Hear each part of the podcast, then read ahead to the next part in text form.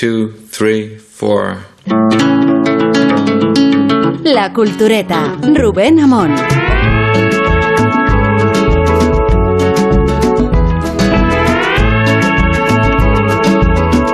Bueno, Rubén Amón y Sergio del Molino, porque es sin duda alguna el protagonista local ¿Vamos a copresentar? Qué bien. No, no, no vamos a Sí. presentar, pero sí vamos a plantear por primera vez la oportunidad de ir a un lugar donde uno de los culturetas sí está en condiciones de contar a la audiencia cómo es la ciudad en la que vive.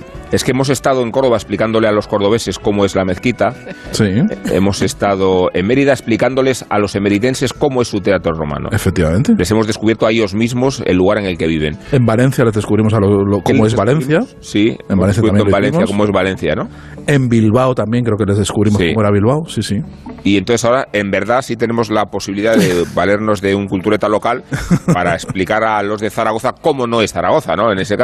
Evidentemente, porque claro, mi, mi versión tiene que quedar totalmente desmentida. Forzosamente. tú mismo en esas apreturas de ser un ciudadano de aquí, pero también Sí. repudiado, ¿no? Esa es tu Repudiado. Sí, sí, claro. pero- Querido y amado, ¿no? Se me quiere, o sea, con sus luces y sus sombras, ¿no? Que es una, Vamos. una, una expresión que se suele decir. Eh, eh, vamos es Isabel Vázquez, que no está en Zaragoza, porque Isabel Vázquez está en Madrid, en los estudios centrales. Isabel, ¿qué tal? ¿Cómo estás? Muy buenas noches a todos. Estamos eh, haciendo una compilación de, de frases magnífica pa- para arrancar, ¿eh? Muy bueno, muy buena, sí señor. Muy buenas noches a Claro. todos. Buenas noches Zaragoza, buenas noches España y el resto del mundo. En directo, buenas noches en directo. Si fueran diferido, puede ser buenos días, porque este programa es muy de planchadores y muy de runners. Tenemos bastante público aquí, el que ha resistido a, a la grabación, y os lo agradezco mucho. En nombre de Sergio Molino y en el mío propio, y en el nombre de Guillermo Altares, que me acompaña Hola, a la ¿qué tal? izquierda. ¿Qué tal, Guillermo? ¿Cómo estás? Muy bien. Y Rosa Belmonte, ¿qué tal, Rosa? Hola, muy bien. ¿Qué os parece la ovación que nos va a dedicar en este momento el público que está aquí? Espontánea, espontánea, espontánea. verdad, sí. bastante numeroso, de verdad. Muchas gracias por la presencia. Muchas gracias al museo, eh, Pablo Serrano, porque creo que nunca hemos hecho un programa en circunstancias tan sugerentes o sugestivas. Estamos en una especie de, de bosque de esculturas de todas las épocas de- del maestro al que hemos venido a rendir un poco de homenaje. Y fijaos que estamos leyendo desde aquí un letrero que pone Regreso a España 1955 y creo que esta exposición, que es permanente, y este museo, que también lo es, sobre la obra de Pablo Serrano, viene a demostrar que por mucho que el franquismo fuera mediocre y la dimensión cultural del franquismo fuera un erial en muchos sentidos, en realidad no contradijo esa actitud respecto a las artes plásticas, la importancia y la vigencia de la vanguardia. Eh, Pablo Serrano la identifica en un grupo que nació en el 57, dos años después de establecerse él en España, de venir de su periplo en América Latina, en Argentina y en, y en Uruguay.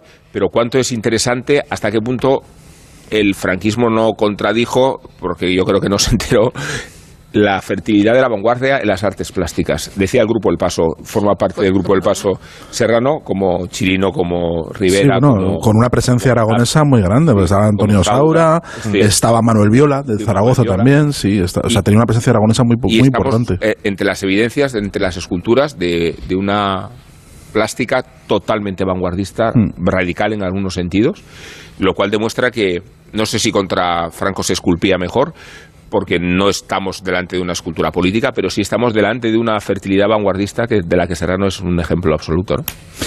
Sí, no, sé si, o sea, la- muy acertada la frase de que contra Franco se esculpía, se esculpía mejor, pero sí que es verdad que los años eh, 50 son unos años de, de enorme, de enorme creatividad y de, y de revulsivo en las artes plásticas y que empiezan entonces muchas cosas que han seguido hasta ahora y que han marcado la tendencia y que han marcado el, el camino que han seguido las artes plásticas hasta, hasta ahora. Y de hecho este, este museo donde estamos, el, el museo de eh, el museo Pablo Serrano, nació para albergar la, la colección permanente, la obra de- del escultor pero se ha convertido también en un centro de arte contemporáneo, en, un el Centro de Arte Contemporáneo de Aragón, eh, con muchas otras propuestas y, con vocación de, de tener eh, una perspectiva o, amalgamar eh, todas las tendencias actuales del arte, del arte contemporáneo aquí en, en Aragón, en un edificio que se levantó sobre, sobre un edificio industrial antiguo que existía en este, en este barrio y que resume muy bien pues todo, toda la trayectoria que empezó, esa historia que empezó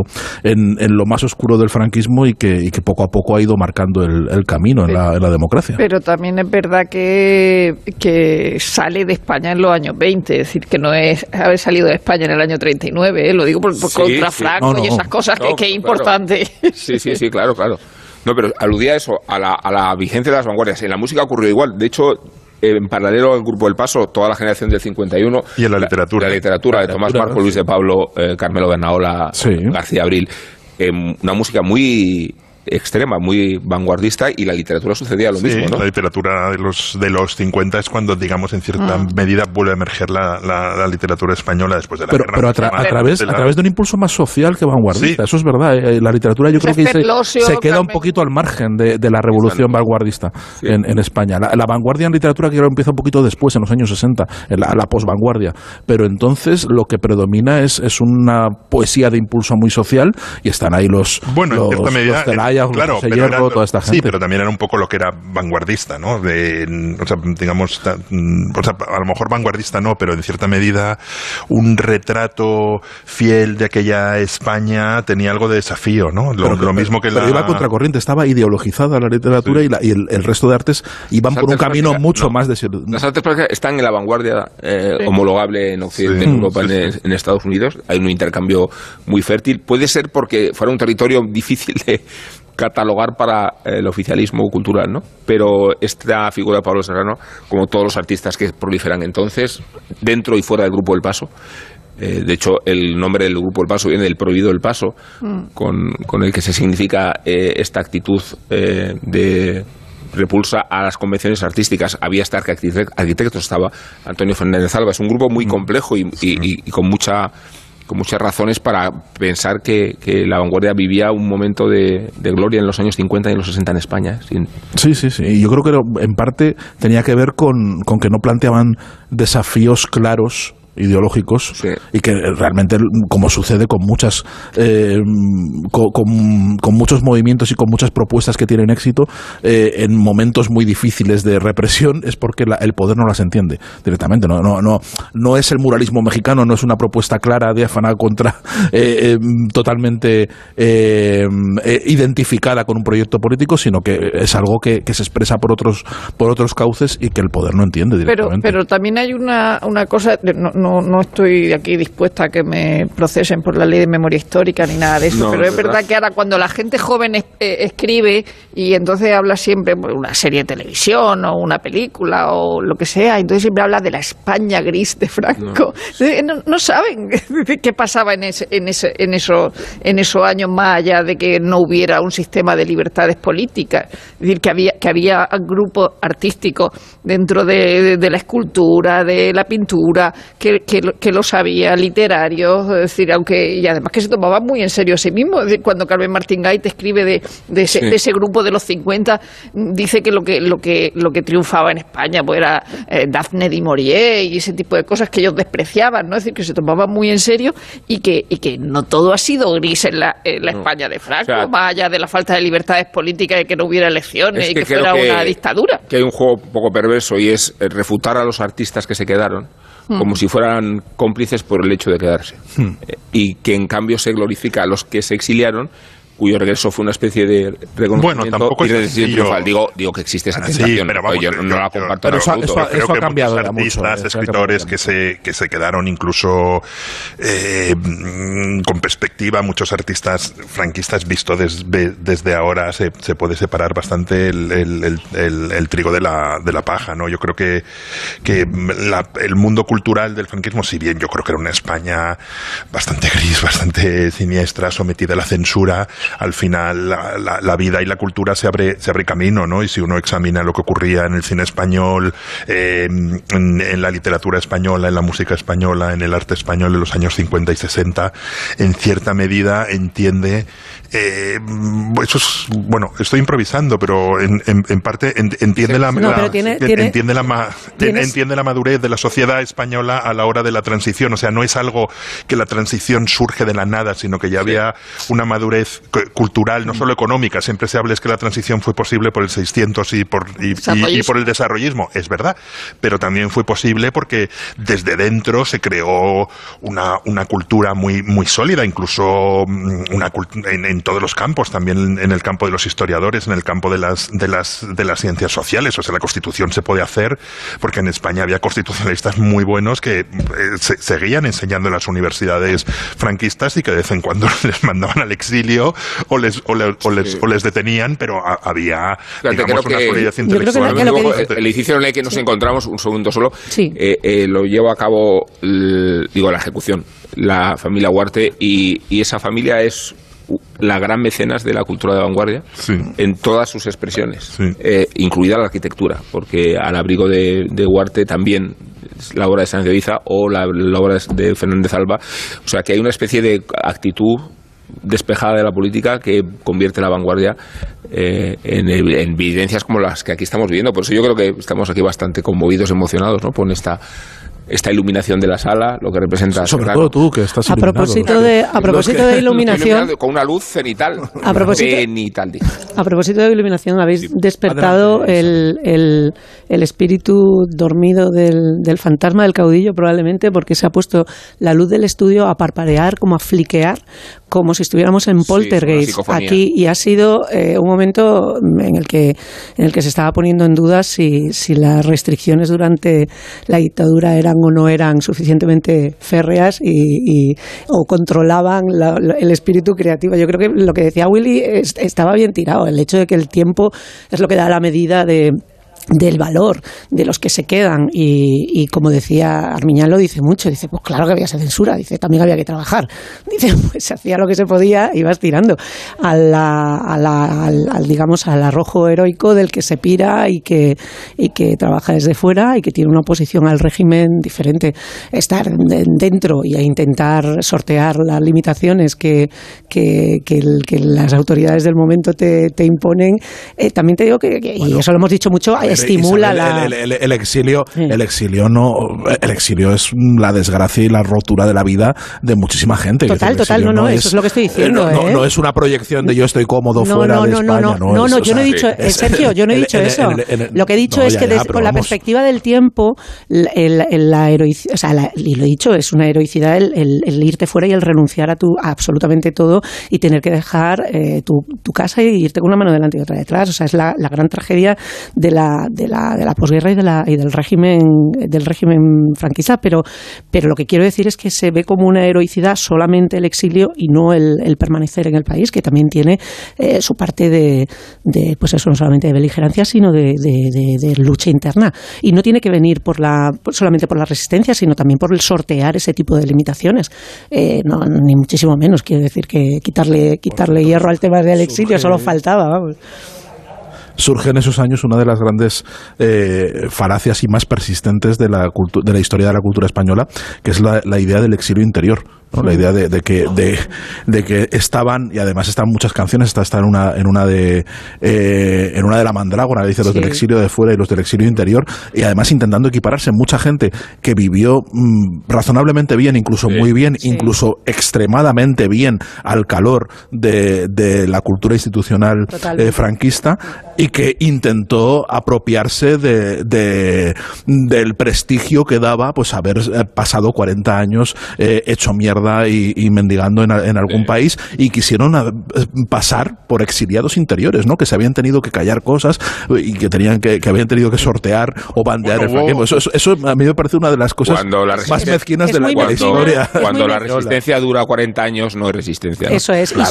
pero sobre todo cuando la resistencia consiste en que te hagan académico, que te den premios nacionales y que te publiquen en todas partes y que, en fin, y expongas en los mejores sitios, ya ves exilio. Lo que decía Willy era, era, era lo del tiempo. Con el tiempo.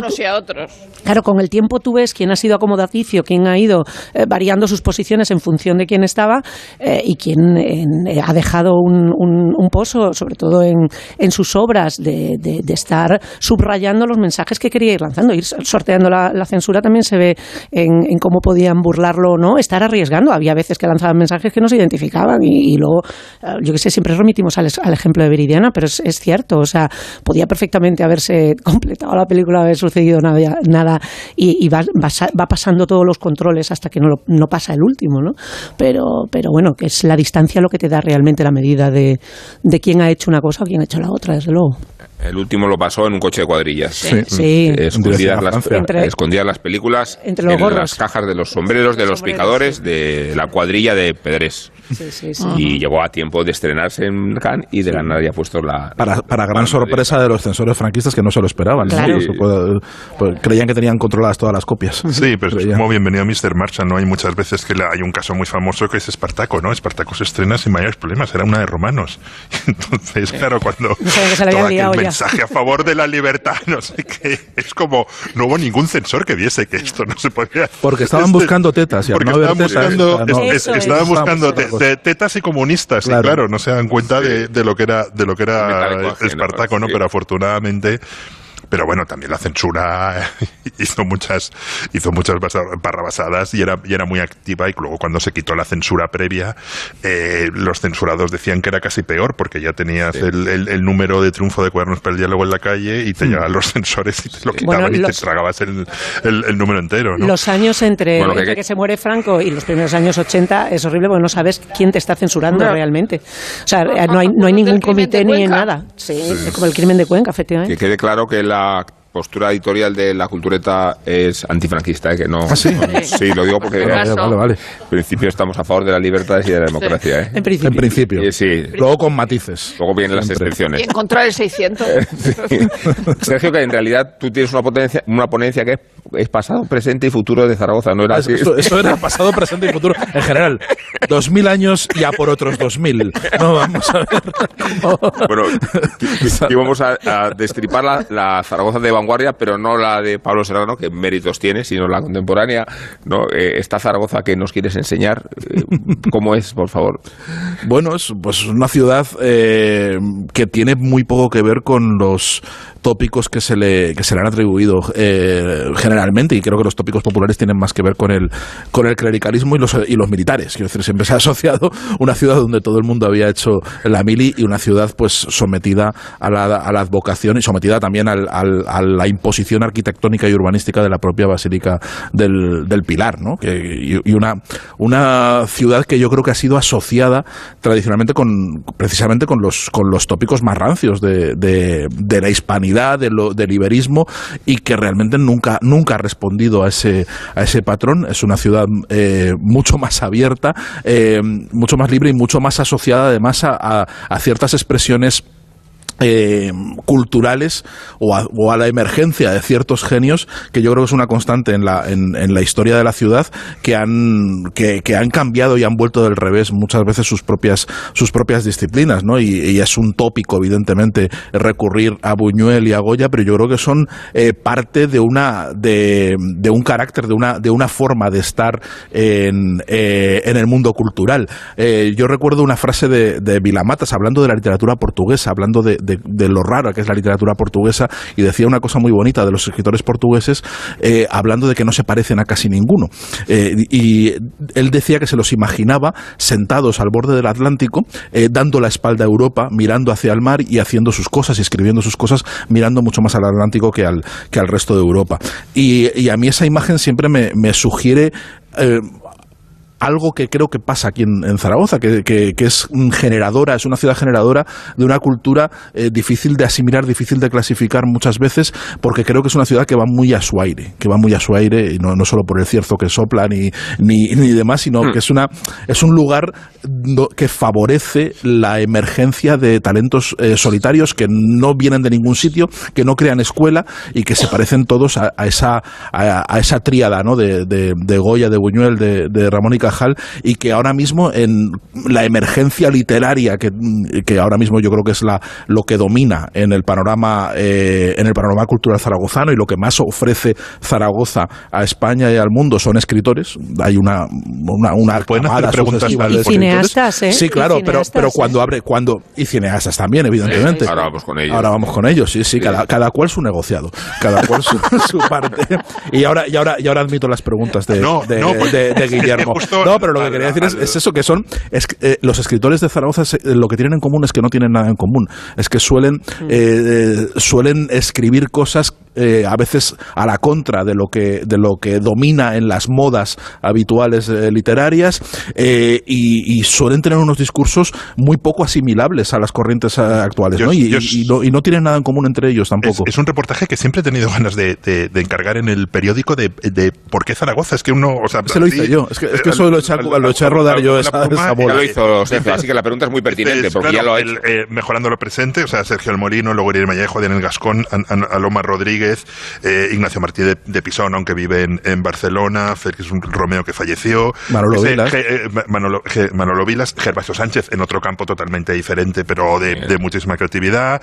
Eh, bueno, Luis, Luis Alegre en Mundo, Cristina Grande, Ismael Grasa, José María Conjet. ¿Por, qué? Porque lo, que dices tú no, no, se parecen en nada, tienen obras totalmente, totalmente diferentes, pero a la vez eh, escriben, en muchos casos se han quedado aquí, escriben desde, desde, desde aquí, porque Zaragoza es una de las capitales o la capital cultural de España. Creo que tiene una concentración de escritores bastante... No se diría eso, pero, pero sí, o sea, en cuanto a literatura es raro porque por población y por, por importancia eh, política no le, no le correspondería tanta cuota de escritores, ¿no? Desde luego tiene muchos más que Sevilla, muchos más que otras ciudades incluso mayores o que incluso Valencia, ¿no? No, no tienen tal cantidad de, de, escritores y de escritores relevantes. ¿Están censados? Están, sí, bueno, podemos enumerarlos, están más o menos, si hay un censo de escritores aparte del censo oficial, ¿no? Hacen un censo, un censo específico de escritores. Eh, a ver, todo es especulación, todo es teoría. Mi, mi idea es que está lejos y cerca a la vez de los grandes focos culturales de España, de Madrid y Barcelona. Está justo en el centro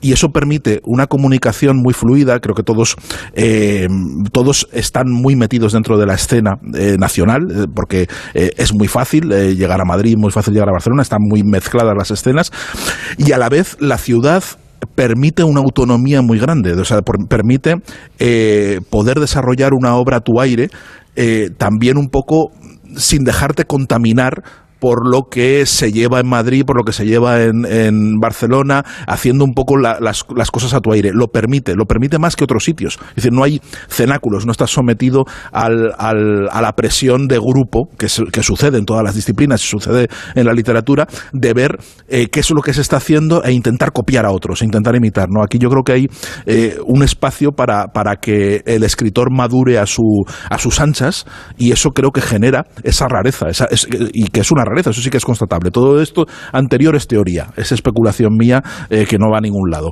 pero eh, que es constatable que hay una, un volumen de escritores eh, notable para lo que es esta ciudad, para una ciudad de 700.000 habitantes, sí que lo es, y yo creo que se debe un poco a eso. Si, si Zaragoza estuviera en otro sitio, más lejos, más alejada de, de, los grandes focos culturales, igual mm, la gente huiría y no volvería, y eso no se reflejaría dentro de Zaragoza. Quitando el Mediterráneo y, y, la frontera con los, con los Balcanes, estaba pensando de repente en Trieste, en, aquel, en, el título de, de, la novela de, de Jim Morris que dice eh, Trieste o el sentido de ninguna parte de la novela del libro de viajes, y es verdad que es, que es también que en Zaragoza en cierta medida está en ninguna parte, sí. porque está entre un, entre un lugar y, y, otro, es verdad que los grandes ríos siempre han sido siempre han sido mm, lugares de comunicación, ¿no? Pero tiene poco más allá, como hemos, como hemos hablado en la cultureta anterior, hay un desierto y luego ya... Eh, hay un, eso es un tópico que se dice siempre que como ventaja para vender la ciudad. No, es que está muy bien porque está a mitad de camino entre Madrid y Barcelona. Dice, claro, está a mitad de camino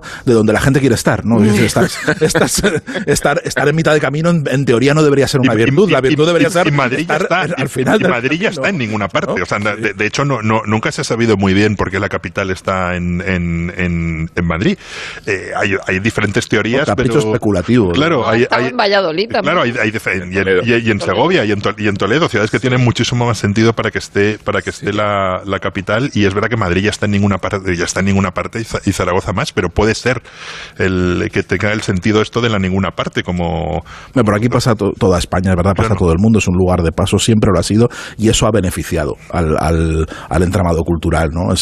por aquí ha pasado todo y hubo un momento clave en la vida cultural de la ciudad, que fue la instalación de la base americana en, en, los años 50. Como en Rota. Como en Rota, como en muchos sitios. Eso eh, transformó por completo el paisaje cultural de la, de la ciudad, porque eh, en, en, otros lugares de, de mayor tamaño igual se hubiera diluido, pero aquí la presencia cultural de los americanos era muy importante, la llegada de emisoras de radio, la llegada de, de un montón de, de, de productos culturales que no estaban en otros sitios y que influyeron mucho, influyeron mucho luego en una escena musical que en los años 90, los años 80-90, por ejemplo, fue muy potente. Y es que, Auserón habla de eso. Eh, el éxito de Héroes del Silencio, por ejemplo. Y Auserón habla Héroes muchísimo del Silencio no existirían sin eso. Total, Auserón habla muchísimo, perdonad, es que no sé cuándo entrar porque sé que entro con retardo y no quiero tampoco estar pisando de manera innecesaria, pero me ha recordado que... Pues ahora no, Isabel, perdón, Isabel, ahora no. que justo ahora no era... Sabía que... Pero vas a preguntar, vas a hacer sí, preguntas. No, no, no, no, no, no, no, quería comentar que sabía, que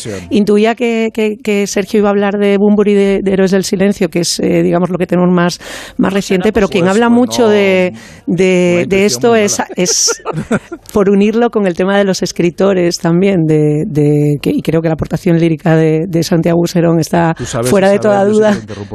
Tú sabes, tú sabes Isabel, que, yo creo que Héroes del Silencio y Bumburi es, en realidad no es rock, es J. Sí. hacen, J. Creo que, también están muy metidos, muy ensamblados dentro del folclore eh, popular. O sea, realmente su, su, forma de cantar es, es, jotera. Total, es jotera, eh, pero es absolutamente jotera. Esas, esas voces son me joteras. con Marianico el corto antes que con Bumburi. ¿eh? por cierto, no solamente por terminar, porque es un recuerdo bonito el que cuenta Santiago Usero eh, el que cuenta Santiago Serón eh, de su infancia con respecto a la base de Rota, porque dice que su padre era topógrafo, hizo, trabajó en la construcción de las pistas de la base. Entonces ya se quedó allí y se quedó como, como mm, eh, digamos, integrado en el círculo de ocio y tenía muchísimos amigos americanos y que dice que él molaba muchísimo porque en su casa, que era en el centro de Zaragoza, dice, siempre había Chevrolets a la puerta, dice, o Mustang, y dice, la gente nos miraba con una, con una envidia y que él se nutrió de, de toda la influencia de los discos que le pasaban, pues un poco lo que... Eso y de otra, y de otra cosa más castiza, es que es una mezcla de ambas cosas y creo que explica la música bastante Santiago Soberón. Tiene esa, esa influencia eh, foránea eh, de, de, la ciudad, pero luego él también está muy vinculado al barrio del Gancho el, barrio de Engancho. es uno de, es uno, es uno de los barrios, era el barrio donde vivía mi abuelo, además, y, es, es, uno de los barrios ah, populares. Él dice que, claro, yo tengo, claro. Él dice que, y hasta, hasta le dediqué, le dediqué una novela a ese barrio y todo. tengo escrito de aquí también. Dice que cambiaba. era un barrio. En la, piel escribes de aquí. En la piel escribo de aquí y en, y en, y en lo que a nadie le importa escribo mucho en concreto de ese barrio del, del Gancho, que es que era un arrabal medieval, está pegado a la ciudad a la ciudad romana, un barrio muy popular, equivalente pues al barrio chino o a la, o a lavapiés, podría ser asimilable, y, eh, y, era un barrio de toreros y de joteros. Era un barrio muy taurino y muy, y muy, y muy jotero, y, y de ese ambiente también se nutre Santiago Serón, y de ahí le vienen también parte su, su gusto por la música popular y por, por, las, por, por la, la, música de sustrato más folclórico que luego él se lo lleva a Cuba y se lo lleva a un montón de sitios. Total, él dice que cambiaba tebeos en, que cambiaba tebeos en el Amadeo y dice que, que también le dejaban como niño de su época mm, vagabundear por las calles, eh, no solamente del gancho, sino pues eso, por el, por el coso, por el tubo, que no le tocaba, pero que ahí también tenía mogollón de influencia, mogollón de influencia popular. que le vendía la cigarrera del tubo. Claro, claro. Pero habláis de gente muy moderna en lugar de hablar de Paco Martínez Soria. Vayamos a hablar es que Paco Martínez Soria no era de Zaragoza. Yo sí soy de Zaragoza. Paco Martínez Soria no, tampoco. tampoco. Javier. Era de Barcelona. Era, el señor de Barcelona. Tenía, acento de Barcelona, pero nació en Tarazona. Javier Tomeo era de Huesca. No tiene RH Mañón. Y ahora que estamos en, experiencias futbolísticas, ya hablaremos después, no nosotros, sino Miguel Venegas, tiene esa extraordinaria anécdota de la vez que el Señor, Zaragoza gana. Estamos diciendo futbolistas. Zaragoza gana la recopa al Arsenal. Eh, Siman de portero y Nayim de artífice. Eh, entonces Javier Tomeo se ponía el partidor de forma recurrente, pero se lo ponía como si estuviera en directo sabiéndole el resultado, pero fingiendo que no lo sabía. Y entonces, en la grabación eh, que está disponible, José Ángel de la Casa, que transmitía el partido, especula con que van a retirar del eh, equipo a Nayim. Entonces, cuando lo comenta José Ángel de la Casa Javier, medio se sobresaltaba en su casa y decía: A Nayim no, a Nayim no. ¿no? Porque si quitaban a Nayim no podía haber gol eh, ni por esa del centro del campo para, para Eh, derrotar a. Rubén, eres tan, tan parafraseándote, Rubén, eso, eso le- es que creo que le iba a decir lo mismo. Tiene todo el sentido que cuentes esta anécdota aquí, como dirías tú, tiene todo el sentido. Tiene que todo el cuentes, sentido. eh, pero es como tu cocina de Kubrick. Ya, o sea, esta, esta anécdota la hemos. Sí, pero es que- los culturetas la me- tenemos pero ya lo muy que no soy el único es que me repito Rubén es tan- Rubén es- anécdotas. No Rubén es solo tan se al- repite Willy. Ru- Rubén es tan atlético Sí, que va a obviar que el hijo, sí. el hijo predilecto del fútbol, o uno de ellos del fútbol zaragozano, es eh, Pardeza, que no es de allí, pero, Sí, pero es el, un probablemente, y sobre todo que es un cultureta, doctor en Pardeza, quieres con una tesis sobre González Ruano, ¿eh? o sea que, que, es uno de los nuestros. Sí, y, lo- y, y experto también en literatura del siglo de oro, no Sí, González sí, Ruano, sí, y, ha sí. escrito- y ha prologado un montón de libros, sí, sí. Sí, sí, sí. Es impresionante. Bueno, sirva esta miscelánea para inaugurar el programa. Eh, ahora vamos a hablar de la gente más antigua, Rosa, ¿verdad? Ahí va. De la gente más antigua. Y antes de hablar de la gente más antigua, eso, vamos a quedarnos en las manos de Miguel Venegas, que evoca los mundiales más controvertidos. En concreto nos va a hablar del partido violentísimo que puso en competencia a Chile y a Italia en el Mundial del 62. Por si hubiera dudas, se conoció como la Batalla de Santiago. El Museo de la Moda de Santiago de Chile es una curiosidad cultural y deportiva única en el mundo. En el año 2011 sorprendieron al mundo adquiriendo las puertas del antiguo estadio de Wembley, nada menos, para su colección deportiva. Porque sí, con los años este pequeño centro cultural se ha convertido en uno de los más fetichistas de la historia del fútbol. En sus paredes se guarda una buena muestra documental del partido más sangriento de la historia de la Copa del Mundo, la Batalla de Santiago. Fue en 1962, en un mundial bronco y polémico donde las rencillas nacionales y la política se mezclaban con algunas de las grandes estrellas del momento. Allí acudieron la URSS y Checoslovaquia, con la crisis de los misiles caliente con los Estados Unidos.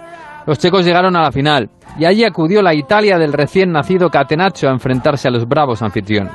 El partido se empezó a calentar desde la prensa italiana. Los reporteros describían a los chilenos como propensos a la desnutrición, al alcoholismo, el analfabetismo y la pobreza. Los teléfonos no funcionan, los taxis son tan raros como los maridos fieles, decían.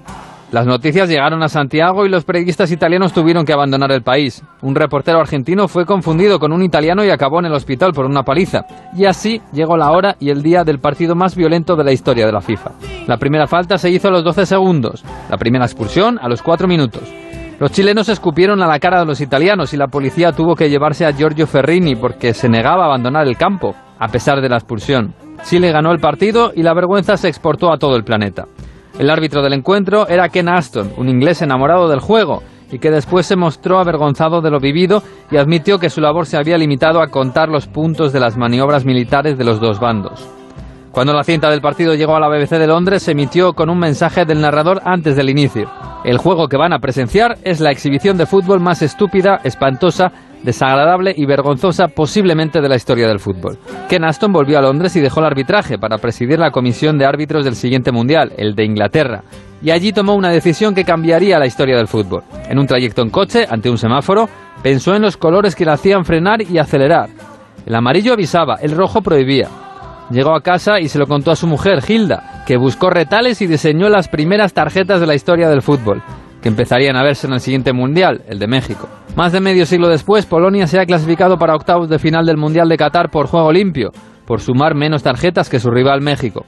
Una herramienta inventada por un árbitro inglés, por una batalla campal en Santiago de Chile, que hoy luce su historia en el Museo de la Moda más futbolero del planeta. La ONCE presenta el nuevo Rascalink, el primer rasca que compras a tu vendedor de la ONCE o en un punto de venta y que se juega con el móvil. ¿Rascar mi móvil con la foto de mi perrita Luna disfrazada de princesa? Jamás de los jamases. No, se rasca el boleto, se escanea con el móvil para jugar a uno de los tres divertidos juegos disponibles. Y si ganas un premio, tienes que llevar el boleto al punto de venta para cobrarlo. Bueno, pero a mi Luna no la rasca nadie.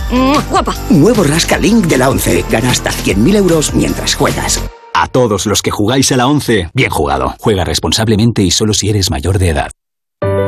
En Alquiler Seguro cumplimos 15 años mejorando día a día los servicios a inquilinos y propietarios. Solo con Alquiler Seguro puedes alquilar tu vivienda en toda España sin necesidad de desplazarte, con más de 45 oficinas y 400 profesionales a tu disposición. Alquiler Seguro 910-775-775. 15 años mejorando el mercado del alquiler. En Onda Cero, La Cultureta. Eran las 5 de la mañana.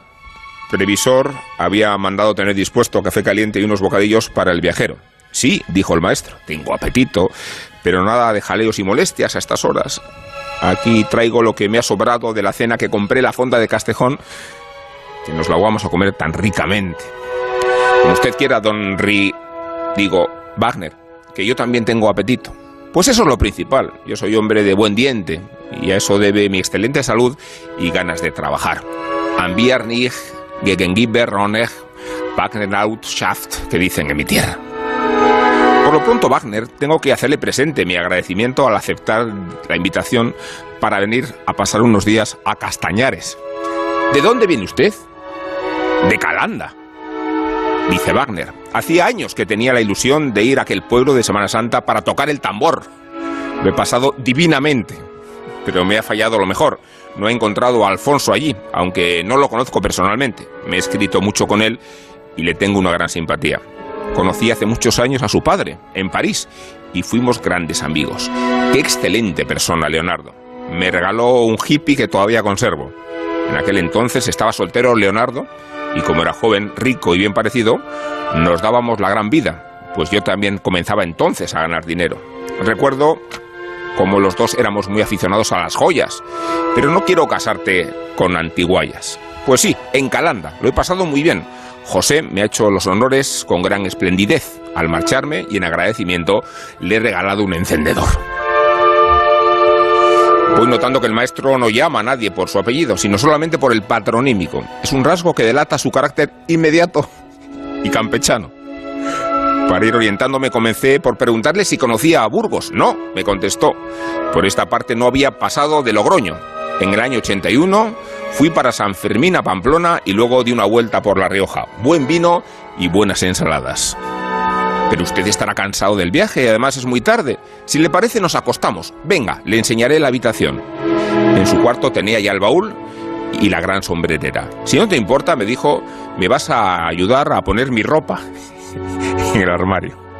Así lo hice con toda solicitud. ¡Qué ropa! ¡Qué maravilla de vestidos y adornos! Con un respeto casi religioso, iba yo cogiendo aquellas prendas para que él me tendía y depositándolas cuidadosamente en el armario. Deshizo un paquete envuelto en papel de periódico y me dijo, estas son las fotos que llevo siempre conmigo y tengo buen cuidado de colocarlas en mi mesilla de noche. Esta es Cosima. Y me guiñó un ojo. Eran un par de soberbias fotografías preciosamente iluminadas. ¿Tú no tienes novia?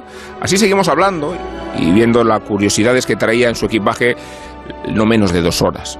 Por último nos despedimos. Me abrazó, me besó. Me fui a mi habitación. A los cinco minutos le veía de nuevo. ¿Tienes tabaco? Se me ha olvidado comprar y yo por la noche sin fumar no soy hombre ni persona. Al año mañana siguiente, desde mi habitación, le oí cantar. Entonaba una musiquilla de moda muy en boga pero desafinando horriblemente. Tengo mal oído, me había dicho. Wagner diciendo tengo mal oído. Desayunamos juntos. Todavía no se había vestido, llevaba una tenue de mañana. Admirable. Un gorro de ocofia de encaje blanco. Peinador también blanco, materialmente encajado en las paracintas del azul pálido. Por debajo asomaban unos pantalones de raso heliótropo de encajes y guardaba sus pies dentro de unos chapines de medio tacón de tafilete verde, guarnecidos de hermosas hebillas de plata oxidada. Iba cuidosamente afeitado y fuertemente perfumado con una deliciosa esencia. En sus manos, cuellos, orejas, pecho, lucía raras y costosas joyas.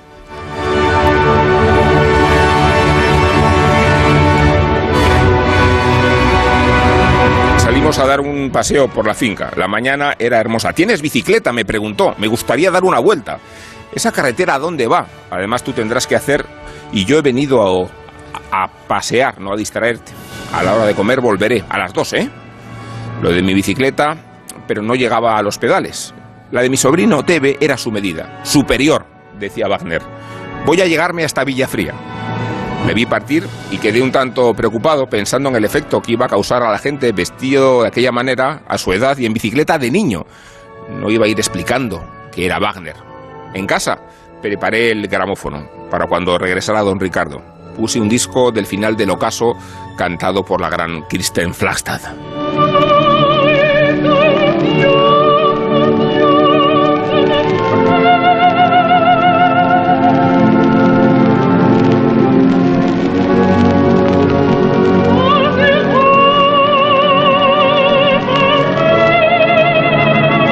A las dos en punto sonó el timbre. Tuvo la ocurrencia de llamar con una copita de ojén. Rápidamente puse el gramófono en marcha y acudí presuroso a abrirle. Venía sudoroso y cubierto de polvo, pero jovial, como siempre. Se sentó en un sillón mientras se limpiaba el sudor con un primoroso pañuelo y con encajes. El final de Maestros Cantores estaba en su apogeo.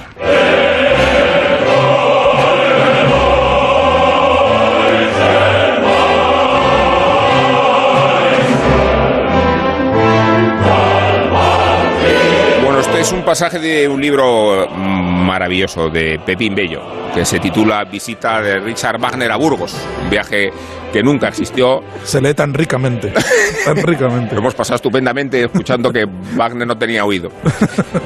Un viaje que nunca existió porque Wagner nunca estuvo en España. Ni en Burgos, ni en Castejón, ni en Barcelona. Y en realidad Pepín Bello escribió nada en su vida. Salvo esto, salvo esto. Pero os quería hablar de Pepín Bello, de una Zaragoza o de una Aragón diferente a la que solemos contar y de esta personalidad extraordinaria que hace tanto sonreír a Rosa Belmont. Sí, sí, no, hombre, porque Pepín Bello es una- un personajazo, es uno de esos artistas sin obra, como diría eh, Vilamata en Butterfly y compañía, compañía, ese, sí. ese tipo de, de, de personaje.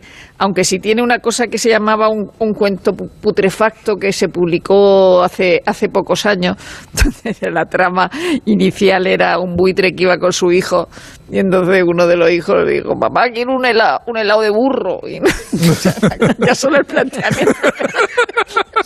Un helado de burro, que, no, no, no podía. Y, y- y es verdad que Pepín Bello es ese personaje de la generación del 27 que prácticamente cuando a él lo entrevistan, prácticamente ha hecho él la generación del 27. Sí, sí, decir, sí. la- La- lo ha reunido, lo ha llevado a Sevilla. Hizo la foto, al parecer la, Ah, claro, la famosa Hizo foto la del homenaje a la hizo la él. foto la Y era, era el nexo, era, era- es que Eh, todos eran amigos. de Claro, él. él estaba en la residencia de estudiantes, incluso aunque, aunque tiene una frase maravillosa, se pone a mí, misántropa como yo, que dice, de estar solo no me canso nunca.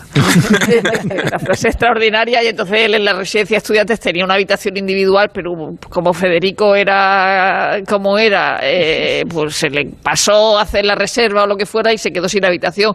Y entonces el direct- eh, le dijeron, "Pu- puedes compartir con Federico. Y dice, vale, dice, lo que dice que la convivencia, la convivencia fue muy buena y evidentemente la tenía muy buena con Federico, que era, eh, era como como decía, como decía Jorge Guillén, aquello de cuando está Federico no hace ni frío ni calor, hace Federico, el, el propio Pepín Bello decía que era una persona, o sea, que era la alegría pura, la gracia, era, era una persona extraordinaria y que cuando y que cuando lo matan se lo, pues no se lo podían creer, se lo confirma la Argentinita desde París y luego hicieron una como una especie de contraseña pa- para hablar entre ellos para cuando lo co- confirmaran de verdad la muerte y entonces se decían uno a otro si era verdad se tenían que decir se han vendido todos los solares o sea decir que era una cosa trágica pero la verdad es que la contraseña es un poco es un poco es un poco absurda. Y es verdad que uno un artista eh, sin obra, pero claro, eh, y él contaba que escribió sus memorias porque en esta entrevista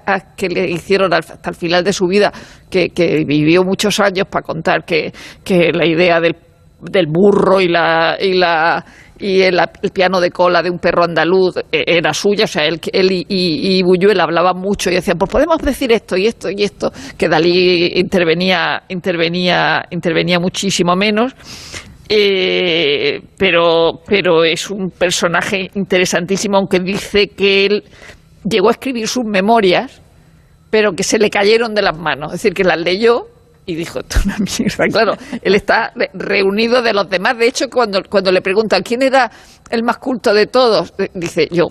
O sea, él mismo dice que él era el que más leía y el que más, más culto, mucho más que Federico, que Buñuel, que Dalí, que, que- cualquiera de esos, pero escribió las memorias y dijo que las, leyó y dijo, esto yo no lo puedo publicar, claro, un hombre que está rodeado, rodeado de esa gente, pero es una pena que las, que las, que las destrozara y no las pudiéramos leer porque hay memorias que no son un alarde eh, de literatura, por ejemplo, las de Pepe Isbert, que yo me acuerdo que cuando que se publicaron hace unos años, hace unos ocho años o así, y, y, Bollero las puso verde en el país. Yo decía, pero bueno, eh, esas son las memorias de Pepe Iber. Es decir, pueden no tener un, gran. Eh, ser un alarde de literatura extraordinario, pero son las memorias de Pepe Iber y está contando su vida pues, pues como, pues como escribía como Rajoy las crónicas futbolistas, pero, pero, nadie, era, Pepe. puede escribir como Rajoy. era, Pepe, era Pepe. Que Rajoy diría, bueno, Pepín, resumiría todo esto diciendo, Pepín Bello era como era, Pepín Bello. Era. Pepín Bello es Pepín Bello. Era como era. Y ya sabemos. Y Federico era Federico. y ya se sabe, y ya se sabe. Y de ahí no, y de ahí nos salimos, ¿no? Pepín Bello es, es, el, es una persona eh, importantísima de, de, como amalgamador y en la intrahistoria, no solo eh, en la parte más lúdica, más jaranera, eh, como concitador de amistades y como el, la, el, perejil de todas las salsas y el que está siempre animando, animando las, eh, los encuentros y, los desencuentros de los amigos en, en, en, torno a la residencia de estudiantes, sino que, es alguien que es facilitador y que está detrás de algunas de las obras más importantes de la, de la cultura española. Por ejemplo, eh, él, con su amistad con Buñuel, él, eh, pone eh, en contacto o mantiene unas relaciones muy estrechas con la, con la inteligencia aragonesa, ¿no? y, entre ellos estaba eh, Ramón Acín, que era un anarquista de, de Huesca, un, eh, un, escultor ahora mítico porque fue fusilado, fue asesinado en agosto del 36, es un caso parecido al de García Lorca, y, y Ramón Acín lo que, o sea, parecido en, en, en el sentido de que fue eh, una, una, persona que no huyó y que creyó que no le iba a pasar nada y que, y que acabó, acabó también eh, represaliado, ¿no? Y, es una parte de la tragedia de, de, de la, en la ciudad de Huesca. Y Ramón Acín, en el año 32, ganó un premio de la Lotería Nacional de 20.000 pesetas, que serán el equivalente a 20.000 millones de pesetas hoy, no sé cuántos, era una barbaridad, era una barbaridad. Y entonces, eh, entre Pepín Bello, Buñuel eh, y demás, le convencieron de que invirtiera ese dinero en financiar un documental o una película que estaba muy interesado en hacer Buñuel, pero no encontraba quien se la pagara y no tenía nada, no tenía recursos para hacerla, eh, que era mm, irse a las Urdes, a la comarca de las Urdes, y rodar ahí uno. Eso sale en la España vaciada sale. En la España vacía no sé, en la España vacía sí que sale. ¿Cómo le duele? Entonces le, paga con el, con el premio de la lotería, eh, le, financia aquello. Mm. Y, con, y eso es algo que, que, que, consiguió, fíjate, que, años después, eh, muchos años después, Buñuel devolvió con intereses el préstamo que le había hecho Ramón Acín, eh, se lo devolvió a sus hijas, a, a, Katia, a Katia y Sol, se lo, se lo devolvió muchos años después porque la película no, evidentemente no llegó a estrenarse, eh, no tuvo ningún tipo de ingresos y, no, y, toda la comercialización que iba a tener, porque fue censurada en, por, por el gobierno de la, de la, República, Toda, todo el retorno que esperaban tener y que mm, Ramón Acín contaba con que le iban a devolver y que incluso le iba, iba a ser una inversión provechosa que le iba, le iba a provocar unos durillos, pues se murió eh, sin haber visto nada, o sea, perdiendo los 20.000 la, las 20.000 pesetas. Y fue un gesto muy bonito de Buñuel en los años 50 o 60, que, se, que, que, fue a devolverle el préstamo con, con, con, intereses a las hijas de Ramón. Pero ¿ves cómo la lotería toca?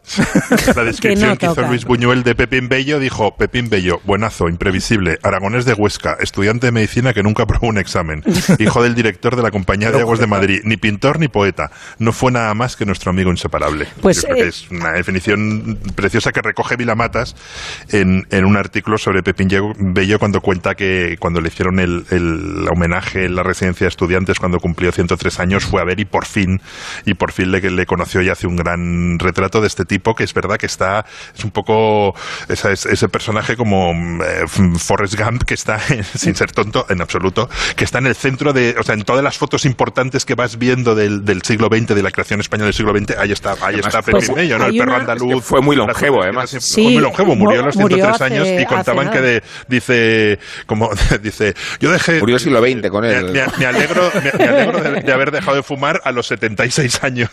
Que una, una de las cosas que me encantan de... Solo, una cosa, Isabel, perdona, perdona, perdona, solo con esto, porque Pepín Bello, eh, parte de su encanto era que venía de una familia muy rica, igual que le pasaba a Buñuel. O sea, eran de familia de posibles. Y a mí en esta historia de... de, Federico. de la, y como Federico, a mí en esta historia de la lotería lo que me, lo que me alucina es que varios millonarios o, o gente muy rica vayan a buscar la financiación de un pobre señor de Huesca que le ha tocado la lotería y le, roban el premio, literalmente, ¿no? En lugar de pedírselo a sus padres que están podridos de dinero y podían haberles dado el dinero de la, de la película. Que a mí hay una, una anécdota de, de, Pepín Bello que, me, que me, me, emociona porque me parece muy, muy real y muy, muy mm, representativa de, de, la gente que lo vive y de la, de la impostura esa, relacionado con lo que hablábamos antes de lo de la distancia que te da el tiempo, la perspectiva que te da el tiempo, de cómo cuentan las cosas la gente que realmente lo ha vivido y que no tiene nada que demostrar frente al, a la ficción que, y a las ficciones que nos, que nos creamos. Cuando en una entrevista que le hicieron ya muy mayor, no recuerdo en qué era, sería pues algo de televisión española o alguna cosa así, le, le preguntaron de nuevo y por enésima vez por la muerte de Federico.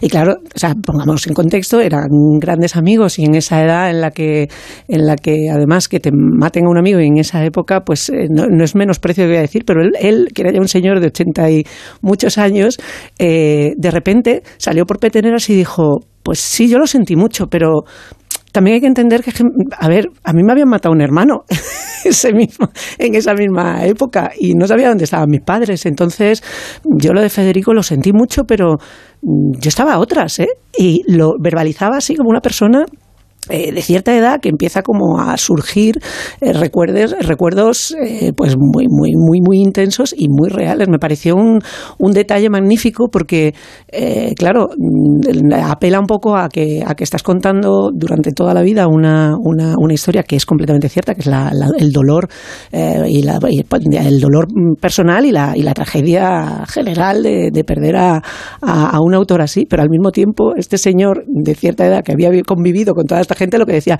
jolín, me habían matado un hermano y me habían metido en la checa y yo estaba muy fastidiado justo en el momento, de luego ya sí lo vi, fue tal, pero en el momento, en el momento yo estaba otras. ¿eh?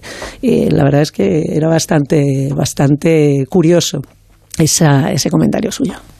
Esta miscelánea retrospectiva tiene como libro de referencia a Borau, ¿no?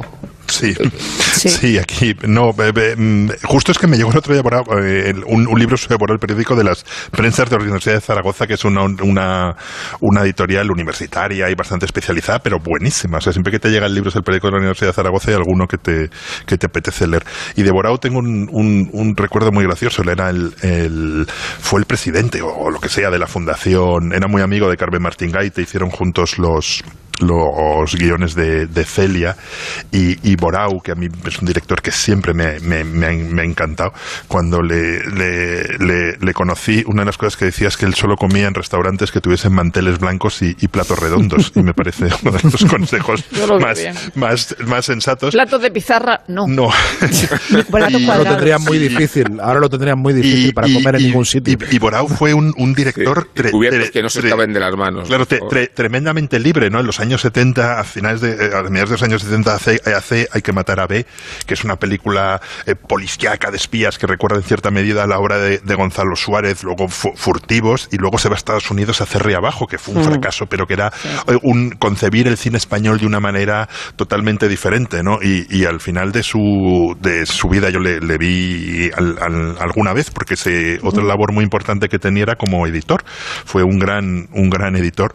Y, y entonces siempre se quejaba de que no le dejaban hacer películas, de que no podía hacer películas. Y, decías, pero claro, eh, pero claro, es que tendría que ceder algo al, a lo que le dice el productor. Dice, de ninguna manera. que, que le diese la pasta y hacer lo que siempre había hecho, que es lo, lo, lo que quisiese, ¿no?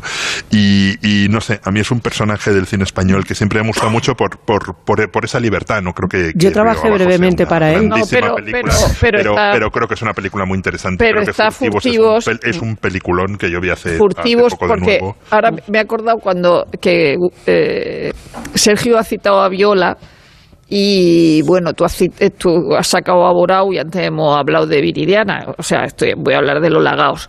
Es curioso porque Lola Gaos y Viola vivían en el mismo edificio de Madrid donde también vivía Ruano y Cela. O sea, es el edificio que necesita una película. Las reuniones de comunidad de vecinos no hay quien viva real. Sí, este 13 Rudel percebe. Total. Mira, Borau, eh, Borau empezó de jovencito como crítico de En cine Heraldo, en, sí. en Heraldo de Aragón. En Heraldo de Aragón y tenía, yo guardo una, una entrevista, retrato, que le hizo Ernest Hemingway en una de, esas, de sus visitas a Zaragoza, creo que en el año 56. Y, y es una entrevista de fan entregado, de fan entregado absolutamente al maestro, que ya está muy decadente, que ya está muy, eh, muy enfermo y ya, ya muy fastidiado. Hemingway ha ido a Zaragoza a, ver la Feria del Pilar o a ver o otra feria, no sé qué, si era el Pilar o era, o era en otro momento, iba, iba a ver toros, que estaba, era lo que, a lo que se dedicaba Hemingway en esos años cuando, cuando venía a España. Y, es una entrevista eh, de de alguien rendido ante el genio que lo ve de una forma eh, majestática. Y es muy curioso porque eh, ve la enfermedad de la piel que tiene Hemingway que está derivada de, de, de sus eh, com- de las complicaciones de su alcoholismo y que está ya hecho un asco. Y entonces hace una- un retrato muy bonito de cómo esos son cicatrices de su vida aventurera de que se ve ahí se, se- se ve ahí el- la- las nieves ¿no? las nieves del Kilimanjaro se, se transmiten a través de, su, de, su, de los poros de su piel y de todo, y es precioso como a, un- a lo que entonces deb- debía ser poco menos que un despojo humano y lo, lo, lo eh, lleva a un nivel de, de, de mitología y de geografía impresionante. Y Hemingway debió ser bastante antipático con él porque la entrevista son dos líneas. Es decir, o sea, el, resto, el resto es un retrato. Eso quiere decir que Hemingway no habló con él. O sea, Hemingway que- realmente- que, que cubrió la batalla de, de Teruel. Hay una pata, Estuvo en la batalla de Teruel, sí. Bueno, sí, estuvo paseándose por la batalla de Teruel. Este- sí. Estuvo bastante, ¿eh? Bueno, cuando esta mañana hemos estado hablando de, de Orwell, hay un momento en que viene dos pasos a España con Hemingway para hacer una, una- un documental y, y- y dos pasos. Dice que por fin conozco una persona honesta a propósito de Orwell, Sí. pero venía con Hemingway para Sí, hacer el documental. sí, iba, iba con, con- fíjate, y, la- y- y- y aparece la guerra civil, que no ha dejado de aparecer en ningún momento, y, y es un rasgo eh, definitorio, evidentemente, de toda España, pero Aragón estuvo partido en dos durante, durante toda la guerra civil, y la línea del frente eh, fue durante mucho tiempo una guerra de trincheras parecida a la Primera Guerra Mundial. Eh, el frente estuvo muy estable, y eso ha tenido consecuencias hasta hoy. Quiero decir, las huellas de la guerra civil en muchas comarcas, eh, pues por el campo de Belchite, de la provincia de Teruel, en Huesca, todavía, eh, todavía es- están vivas, todavía supuran en muchos, en muchos lugares. el- Y hay un libro eh, de, de un autor que se acaba de morir, que se murió la semana pasada o, o la anterior, Hans Magnus Enzensberger, sí. que es un libro que yo creo que es de cultura y de historia aragonesa, que es el corto, programa, eh? verano de la anarquía, donde habla de la columna de Urruti y habla de ese, de ese Consejo de Aragón que establece esa- el único experimento de poder anarquista que ha habido en la historia que tuvo, que tuvo lugar aquí en Aragón. Si me deja el conductor del, del programa, Sí, yo quería Nacho Vigalondo, quería contar una, un- Sí, de, un- una de- como dice anécdota. De uno en uno. Isabel, tú y luego yo. No, Venga. solamente quería apostillar, que es una, es una tontuna, pero me hace ilusión contar que eh, yo mm, colaboré brevemente con Borau eh, al final ya de... que ibas a decir de con Durruti. No, te imaginas. Eh, de, de su vida y de su, sobre todo de su trayectoria profesional, porque yo creo que, que ya había hecho Leo, que es el último largo que él, que él hace, y yo colaboré un par de años con la Semana de Cine Experimental de Madrid, que la, la fundó él y la codirigía con su colaboradora y asistente de casi media vida, que es Natasha Molina. Y, el, y este, este festival que, que ha estado funcionando hasta hace nada, eh, pues eso, él ya estaba, cuando yo em- empecé con, eh, digamos, a, hacer chica para todo, vaya, eh, de los recaos, eh, en, aquellos dos años, él estaba eh, atrincherado en, en su despacho de Alberto Alcocer, eh, que era un sitio mágico. O sea, yo recuerdo haber entrado allí, parecía casi, casi de eso, de película, completamente oscuro. En, en- si no recuerdo mal, era un, era un bajo. Eh, él estaba en un despacho al fondo, todo lleno de libros, lleno de papelajos, lo que no se imagina que va a ser la. Era como una, una casa y el, y el despacho estaba al fondo. Y tenía un perrazo que iba como por todas partes. No recuerdo si era un mastín o era un labrador, pero un perro así grandote que iba por todas enorme, partes. sí. ¿verdad? Que iba como dejando babas por todas partes y era y yo recuerdo haber llegado allí, me lo presentaron, él no se levantó, no levantó los ojos del papel prácticamente, eh, lo entiendo porque yo allí no aportaba absolutamente nada, pero la, la, imagen de verle allí ya pues eso mayor y, en, un, en un sitio tan tan tan tan tan casi de imaginado eh, la tengo bien bien bien vamos atesorada.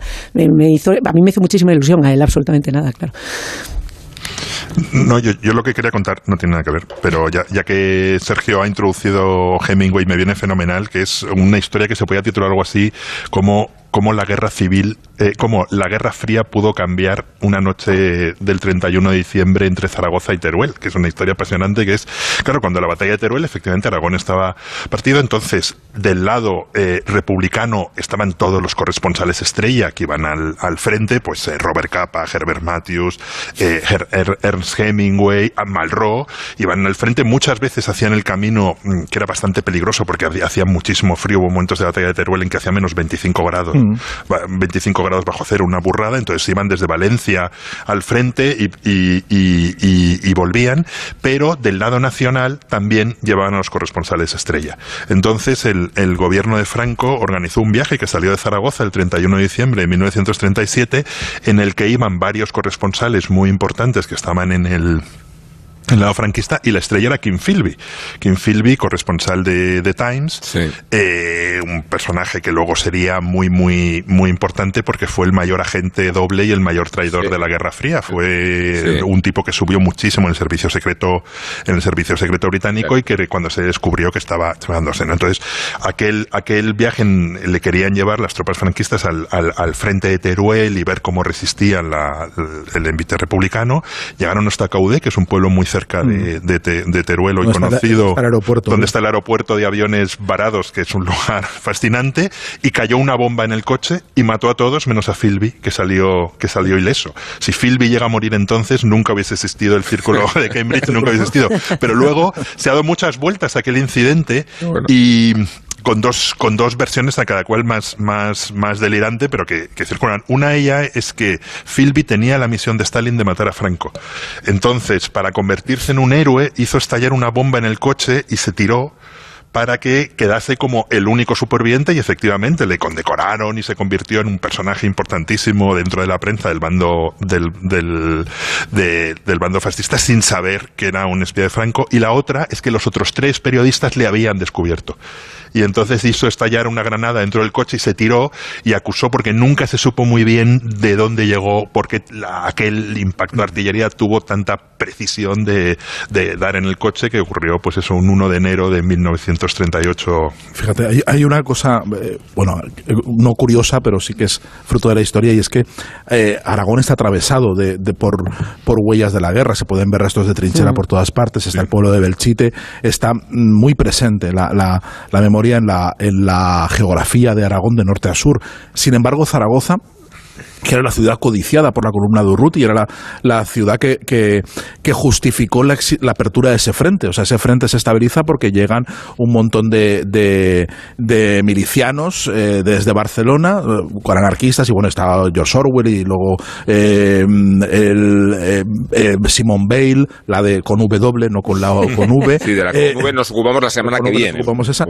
y eso es lo... la de con V que tienen el propósito de conquistar Zaragoza, que no lo consiguen, y eso es lo que estabiliza el frente. Y Zaragoza, paradójicamente, no sufre mucho durante la guerra, no es una ciudad que, sufre eh, muchos ni bombardeos, ni asedios, ni, ni, grandes ataques, es una ciudad eh, que, se mantiene bastante estable y tiene una, vida, una base bastante eh, normal, y entonces no hay muchas huellas de la guerra en Zaragoza, salvando las dos bombas que, que cayeron sobre la cúpula del Pilar y que no explotaron, y que se considera un milagro atribuido a la Virgen, ¿no? que están ahí, están ahí expuestas, y eh, una torre, la, llamada Torre de los Italianos, que está el, al sur de la ciudad, que es el Sacrario Militar Romano, que es, territorio italiano, y es donde enterraron al principio a los muertos de, los, del Corpo di Truppe Voluntario de, la eh, fascista de la guerra civil, de los, los, los caídos que mandó Mussolini a combatir junto con Franco, estaban ahí enterrados en un osario y luego la Italia democrática lo que hizo fue ampliar el osario para meter también a los italianos antifascistas antifascistas que habían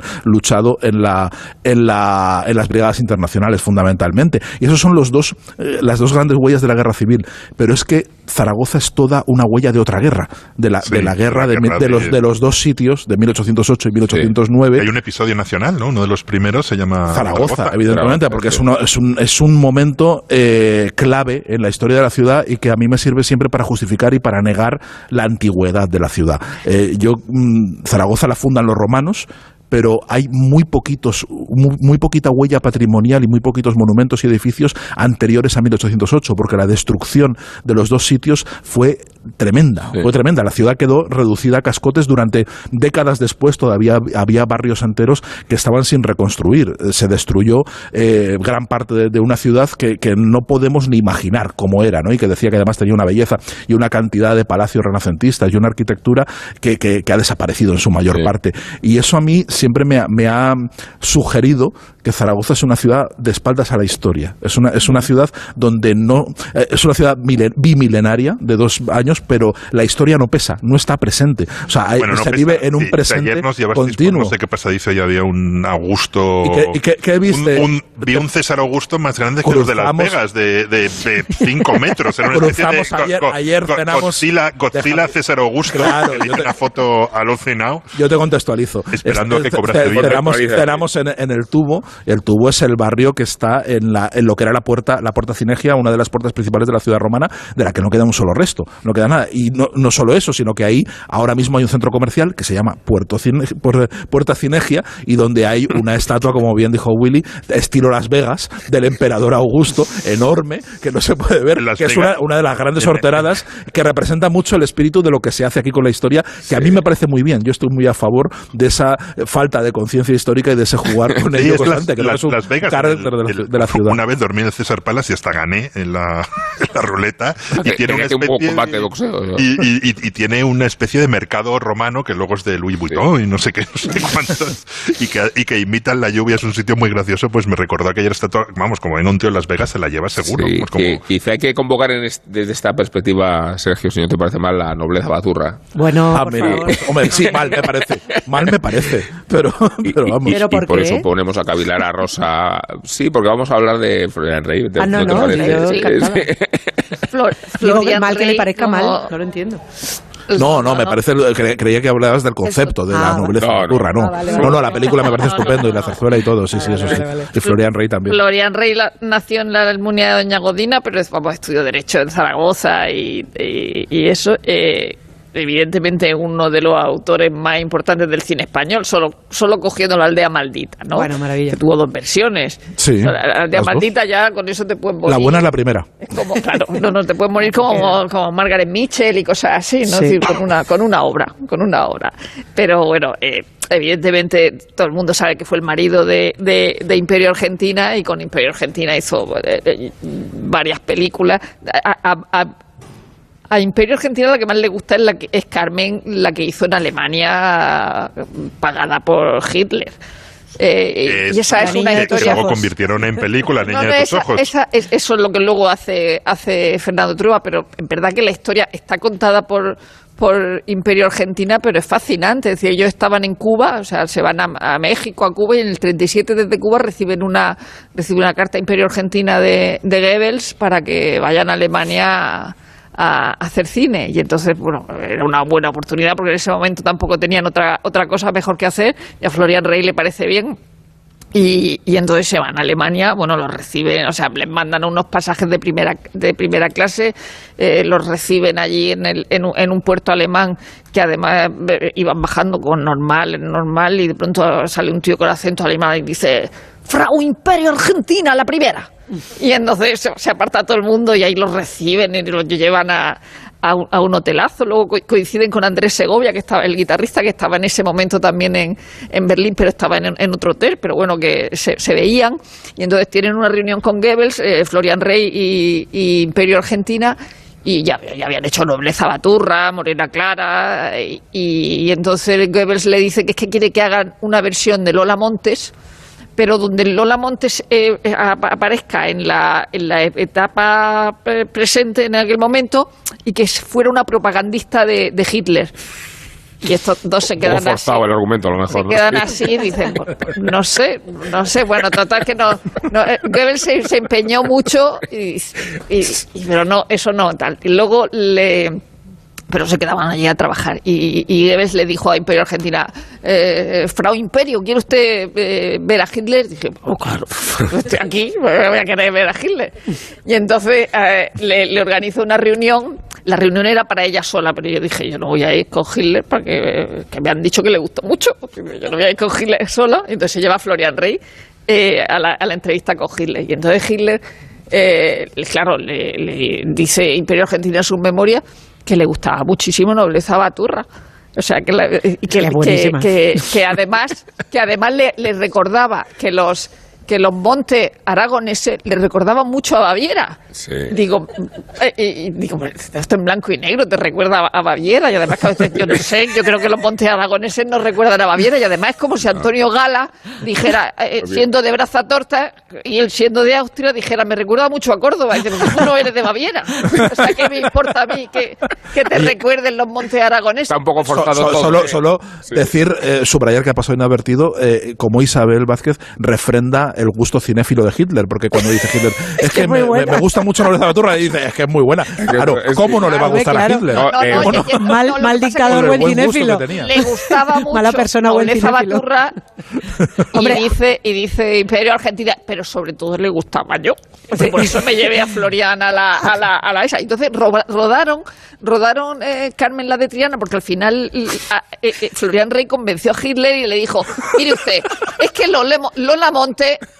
no, en España no la conoce nadie, no sabemos quién es. Ese es un personaje de ustedes que creen que es española, pero una bailarina irlandesa y tal. Y dice, nosotros no, no. Pero nosotros tenemos un personaje que, aunque sea de Merimé, es, es, más español que es Carmen, y eso lo entiende todo el mundo. Entonces hacen Carmen la de Triana, que es la película favorita de, de Imperio Argentina, no solo con Florian Rey, sino con todo, con, de, toda, de toda su carrera. Y durante el rodaje, o sea, los medios eran brutales, tanto que a, a veces los exteriores allí no les venían bien hacerlo, entonces dijeron, tenemos que ir a rodar a Sevilla esto porque nos viene mejor la estranza y tenemos que ir a Rota y tal. Y, y hicieron un viaje por la España nacional durante la guerra para rodar exteriores en Sevilla y en, en Ronda. Y luego, para, cuando hicieron la otra película, la de Aisha, volvieron a hacer otro viaje para ir a Marruecos, otra vez cruzando la zona nacional para, para, para, para rodar. O sea, los medios, los medios eran brutales y esta gente viajaba durante la guerra civil sin ningún problema para, para, para hacer las películas que estaban haciendo para Berlín. Luego es verdad que eh, hoy eh, a Florian Rey, como no se le hace mucho caso a Florian Rey, pues evidentemente no, tampoco se le hace caso si pegaba a Imperio Argentina, pero si, si, si fuera un personaje que estuviera más en los periódicos, lógicamente se le recordaría que pegaba a Imperio Argentina. Bueno, en realidad Imperio Argentina solo, solo solo, solo le pegó le, le pegó una vez. ¿eh? Para o sea, la, la, el, el, resumen es, prefiero a Hitler antes que Florian Rey. No. Por lo menos, o sea, la, la Imperio Argentina... Como, es el resumen. Ver, don José, Hitler mejor. Don José en Carmen, en Carmen la de Triana era Rafael Ribeller. Rafael Ribeller, un señor muy guapo que además estaba ya separado de, de Ladrón de Bequevara, aunque siguiera casado, estaba separado. Y hubo un momento después de la película, porque se encontraron en San Sebastián y luego él fue a Berlín, que se enamoraron y entonces se, se, se liaron. Y entonces Florian Rey, que se olió la tostada, le pegó una guantada, la echó sobre la cama y empezó a llamarle hija de puta y ella cogió sus cosas y se fue. Hasta ahí. O sea, ya no lo permitió y se fue. Y luego el hijo se lo quedó Florian Rey, tenían un hijo llamado Flo, Flori por, por Imperio Argentina.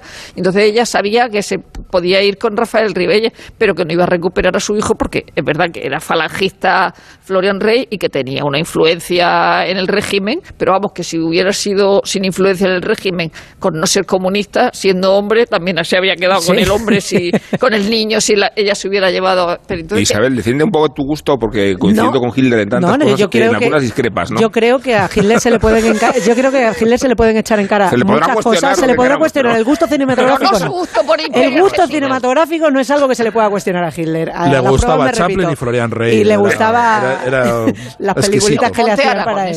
Y montaron unos estudios primorosos.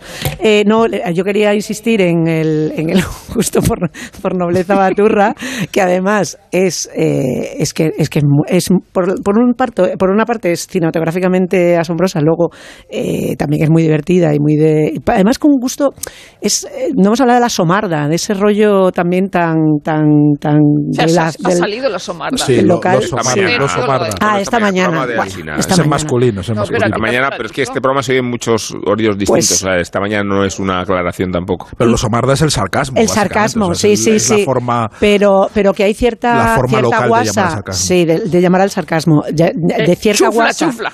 cierta guasa eh, muy característica y luego está la parte más popular que en, en Nobleza Baturra es la que encarna eh, Miguel Ligero, que por cierto tiene un burro que se llama Abdelkrim, que es una cosa también que data un poco eh, bueno, la época el y burro de una- vivía con una- Imperio sí. y con Florian Rey en Madrid en su casa. Sí, sí, el burro, el burro llamado Lo cuenta ella en, un su piso? memoria. ¿En un piso? No, en la zona esa de Jorge que hay Javier. Sí, por, por Pío chalés. 12, sí. por Pío XII. Bueno, el burro y, estaría tan contento. y, el- y la coincidencia de que el galán de Nobleza Baturra sea Juan de Orduña, que es quien va a ser, hacer luego la, la versión en los, en los años 50, e insistir en la obra maestra absoluta que es La aldea maldita, que, que es de fácil acceso además, porque yo creo que debe haber copias circulando por todas partes y de bastante buena calidad eh, para lo que hay. Y la y esa y esa versión perdida de sonoriz- sonora, porque se hace en el año 30 la, la aldea maldita y casi inmediatamente hacen la, muda, versión, la sí. segunda, la, la, la sonora, porque ya, ya hay tecnología para hacerla y sin embargo es la que se- esa es la que se pierde. Se queda la muda, eh, que creo que fue Pepe Nieto quien le hizo una banda sonora que es la que sea. pero con la segunda sea- está recuperada. Está, está recuperada. Yo creo que la segunda no está recuperada. Sí, sí, ¿eh? no, yo la, yo la he ¿Pero visto, la he visto y la he presentado en un ciclo de cine, las dos. Pero la, la muda o la sonora? ¿La sonora? Son La pruebas, muda y ¿eh? la sonora, las dos. Pues sí, las Yo- dos, sí, bueno, claro. pues estoy yo equivocada. Yo yo- pensaba que la, se- que la sonora se había Pero perdido. se Yo ha no la he visto nunca, la sonora. de Florian Rey. Mm. Y, y nada, pues que, que hay que recuperar a Florian Rey, aunque solamente sea para decirle, para decir que era mal marido, buen cineasta. Sí. Pero la primera es la buena, ¿eh? La primera. Os he contado esta es historia de la visita que nunca se produjo de Wagner a Burgos. Eh, hubo una iniciativa que esta es muy curiosa, cuando caducan los derechos de Parsifal, porque solo podía interpretarse en Bayreuth, la Sociedad Wagneriana de Barcelona y la de Madrid y- y crean la ilusión de erigir un templo wagneriano al lado del monasterio de piedra. Un ba- Bayreuth. Sí, sí, absolutamente. Buscando una réplica de Bayreuth en, en el monasterio de Piedra, una, en una colina cercana, ¿no? Con toda la connotación así un poco mística y supersticiosa, y recurren a Alfonso XIII. Claro, esto fue en el 14, 1914, y la irrupción de la Primera Guerra Mundial no contribuyó a que prosperara la iniciativa. Pues no sé por qué. Porque, Sí. porque dinero, dine- dinero en España había para hacer colinas y lo que tú quieras. Eh, Pero, pero, de hecho la, la- la- la mala reputación de las tropas alemanas y las consecuencias de No la entre Alfonso XIII y sus amigos. No entre Alfonso XIII y no, sus no. amigos. Sí, de hecho a- apelan a él por el gusto germano Claro. y germanófilo. Y Alfonso XIII es partidario. Por cierto, Alfonso XIII también hizo la visita a las, a las urdes urdes. Claro. 10 años, años, 10 años antes de Buñuel, ¿no? En el 22. El es la, 22. la- la famosa visita con Gregorio Marañón. Sí. De guía, que le llevaba de guía. Como, Sí, sí. como quien va a la garganta del palma. ¿no? A ver, sí, total. a ver españoles re- retrasados. Pero que estuvo cerca de cuajar esa iniciativa, que hubiera sido fabuloso, ¿no? En, Qué en- maravilla. eh, en el monasterio de Piedra, un templo wagneriano auspiciado por Alfonso XIII. Sí, queda un poco todo, sí, queda un poco todo pangermánico. ¿eh? Bueno, que esta semana mía. Nacho Ibernón dice que lo único imprescindible del momento actual es la quinta temporada de The Crown, pero también dice que no le interesa nada y que no la piensa ver.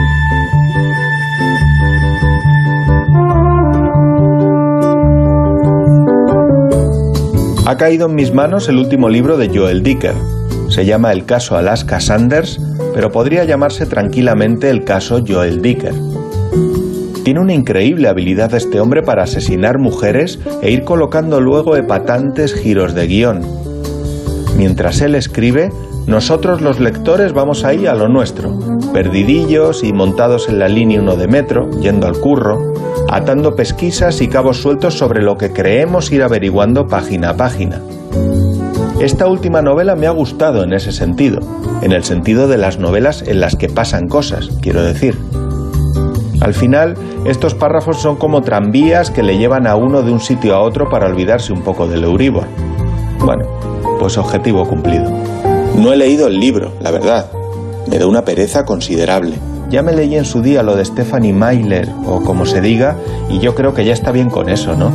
Conclusión. que recomiendo el caso Sanders, que dice Google que es lo más vendido entre lo más vendido de 2022, pero para todo el mundo, no para mí. Yo quiero ahora leer poesía, libracos caros de fotografías, Chestertons, no sé.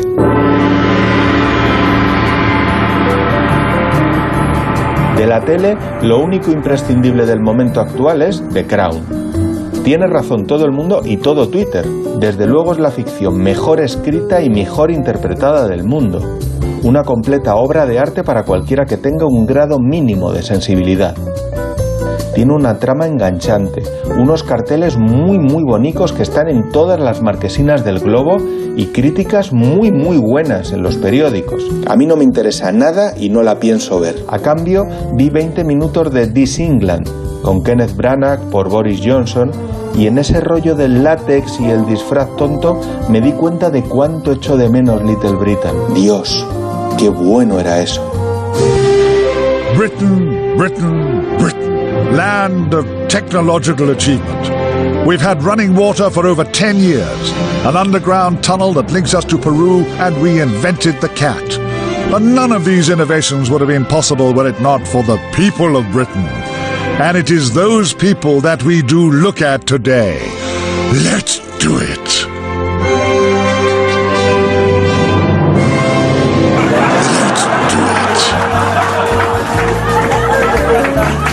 Lo que le gustan, por cierto, a mi hijo los libros de David Walliams, uno de los dos Little Britain. Recomendamos. Oh yes. La abuela gánster, El niño del millón, Space Boy, La dentista demonio. Di cuánto te gustan, hijo, que no piense esta gente que me lo invento. Papá, déjame en paz. La ONCE presenta el nuevo Rascalink, el primer rasca que compras a tu vendedor de la ONCE o en un punto de venta y que se juega con el móvil. ¿Rascar mi móvil? ¿Con la foto de mi perrita Luna disfrazada de princesa? Jamás de los jamases. No, se rasca el boleto, se escanea con el móvil para jugar a uno de los tres divertidos juegos disponibles. Y si ganas un premio, tienes que llevar el boleto al punto de venta para cobrarlo. Bueno, pero a mi Luna no la rasca nadie. ¡Guapa! Nuevo Rascalink de la ONCE. Gana hasta 100.000 euros mientras juegas. A todos los que jugáis a la 11, bien jugado. Juega responsablemente y solo si eres mayor de edad. En Onda Cero, La Cultureta. Pantalla. Pantalla. Pantalla.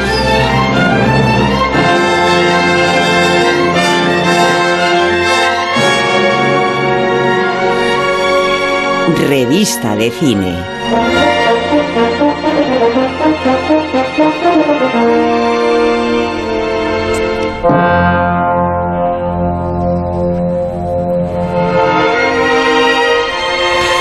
Este recorrido un poco desordenado y arbitrario que estamos haciendo de Zaragoza, su cultura, sus gentes, extendido a gentes que no son de Zaragoza, como el propio Pepín Bello.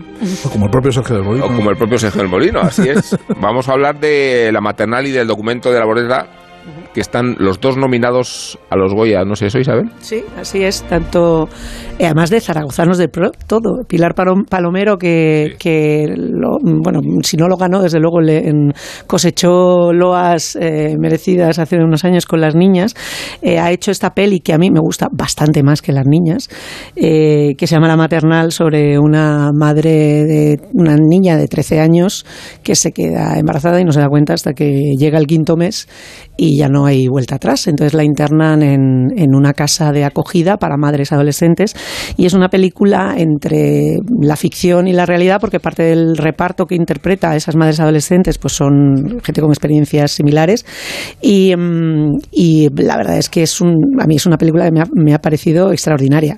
Este, este año es un año cinematográfico buenísimo y, eh, y entre ellas destaca la, la, la peli de, Pilar Palomero que ganó, recordamos, la concha de plata para Carla Quílez, que es la cría que tiene 13 años. Yo no soy partidaria de dar premios a los menores, pero entiendo perfectamente el, el, premio porque es extraordinaria, es, un, es impresionante. También está nominada al, al, a, los Goya, a los Goya, no Carla Quílez, que no puede competir porque los Goya por, por normativa no ya, ya impide que, que, compitan los niños, cosa con lo que estoy de acuerdo, pero sí Ángela Cervantes, que es la coprotagonista, la que hace de su ¿No madre. se puede hacer trans?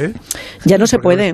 Isabel, ¿por porque no soy partidaria, porque creo que cualquier crío eh, emociona de una manera muy concreta, independientemente de que sea bueno o mal actor. Un actor, o sea, un niño, por definición, si tú le estimulas bien, es un buen actor porque tiene las emociones a flor de piel. Le puedes engañar, le puedes, puedes abusar de él en un momento determinado para que, para que te dé, para que te dé Pues la emoción que necesitas. Pero siempre, y sobre todo porque... Puedes ir a la cárcel, claro. Y sobre todo, luego puedes ir a la cárcel y luego puedes destrozarle la vida.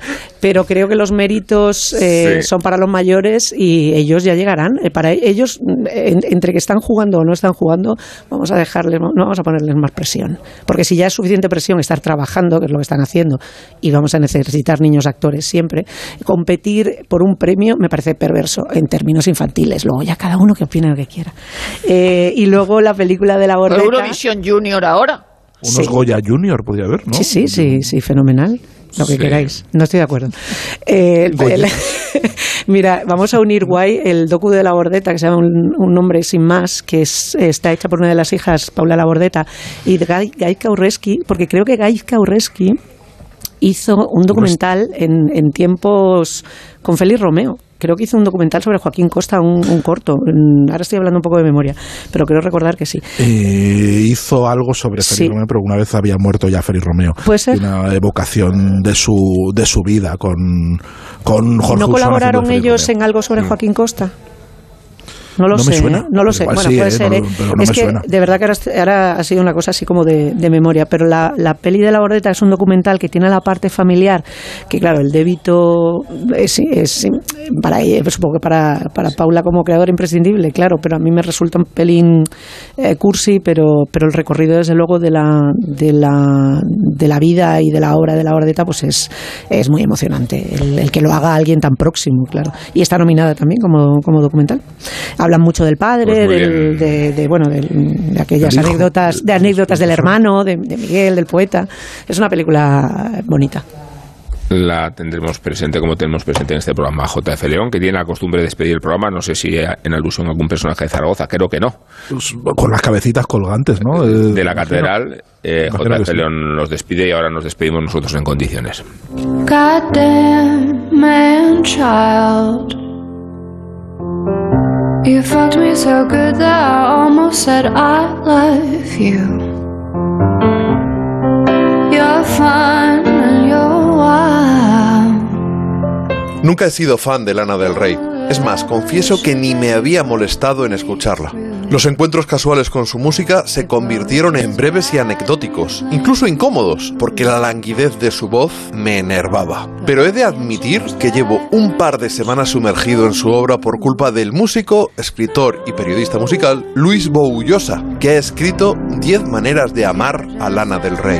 Un lúcido ensayo, aunque habrá quien piense que en ocasiones raya la deliciosa paja mental. He de aclarar que en realidad no se trata de un libro sobre Lana del Rey. Bueno, o sí, aun a riesgo de parecer esto una columna futbolera de Rajoy. Me explico, no se trata de una biografía de Lana del Rey, sino más bien una excusa para discutir acerca de conceptos como el pop, lo kitsch y lo camp, entre muchos otros que van apareciendo a lo largo de esas apasionantes 200 páginas. Pero no, no es como el también estupendo Música de Mierda en el que Carl Wilson utilizaba como simple coartada a Celine Dion para reflexionar acerca del buen gusto y el criterio musical. En 10 maneras de amar a Lana del Rey se disecciona la obra de esta talentosa y empoderada mujer, al menos buena parte de ella, de una forma tan profunda como compleja e inusual, trazando líneas, unas veces convergentes y otras divergentes, hacia otros artistas, tan variados como Leonard Cohen, Bob Dylan, Johnny Mitchell, Jennifer Rema, Cat Power, Iggy Pop y Kurt Cobain, incluso con Jesucristo y otros mártires creados a su imagen y semejanza por la cultura americana. Y es que este libro en realidad tiene como verdadera protagonista a la América imaginaria, un ente abstracto creado por el autor al que acusa de haber empapado nuestras vidas gracias al bombardeo de iconos, películas y canciones que hemos sufrido desde niños. Por tanto, la América imaginaria de cada uno de nosotros es algo personal e intransferible, un constructo que hemos ido levantando desde nuestra infancia, que nos ha ido calando en diferente medida mientras forjábamos nuestros gustos, nuestras filias y nuestras fobias. Luis Boullosa reflexiona además acerca de las circunstancias históricas y sociales que han motivado que Estados Unidos se haya podido convertir en esa fábrica de sueños, en la que Elvis, Little Richard o los mismísimos Ramones se han acabado convirtiendo en alienadores ejemplos del sueño americano. La lectura, con Lana del Rey como fondo musical, por supuesto, es una auténtica gozada, porque hay párrafos en los que conviven los poetas Cavafis y Pessoa con la cuestionable moralidad de Tony Montana, sí, el Scarface de Brian De Palma. Confiesa el autor que el último trabajo de Lana del Rey le ha hecho llorar y no deja de sorprender viniendo de alguien con un vasto bagaje cultural, tanto en lo literario como en lo musical, que ha trufado este libro con unas referencias a lo underground que se convierten en obligados actores de reparto en este ensayo, cruzando sus caminos con Lana o con sus canciones, pasando a formar parte de unas nutridas notas, ojo, no a pie de página, porque se trata de notas a final de capítulo, porque su frondosidad es de una gran riqueza, en calidad y en cantidad. Os dejo con Blue Jeans, la canción que consiguió que Luis Boullosa reparase en Lana del Rey hace unos años. Pues nos vamos. Damos las gracias al Museo Pablo Serrano, que es hacerlo, al Instituto Aragonés de Arte y Cultura Contemporáneos. Gracias a Sergio del Molino, nuestro anfitrión, a Rosa del Monte, a Guillermo Altares, a Sael Vázquez, a María Jesús Moreno, que produce esto, a Ana Ramírez, que es nuestra guionista, a Nacho García, que estaba en Madrid llevando los mandos técnicos, y a Pepe Pérez, que estaba en Zaragoza, y al público presente que nos despide con esta grandísima ovación. Chao a todos. Oh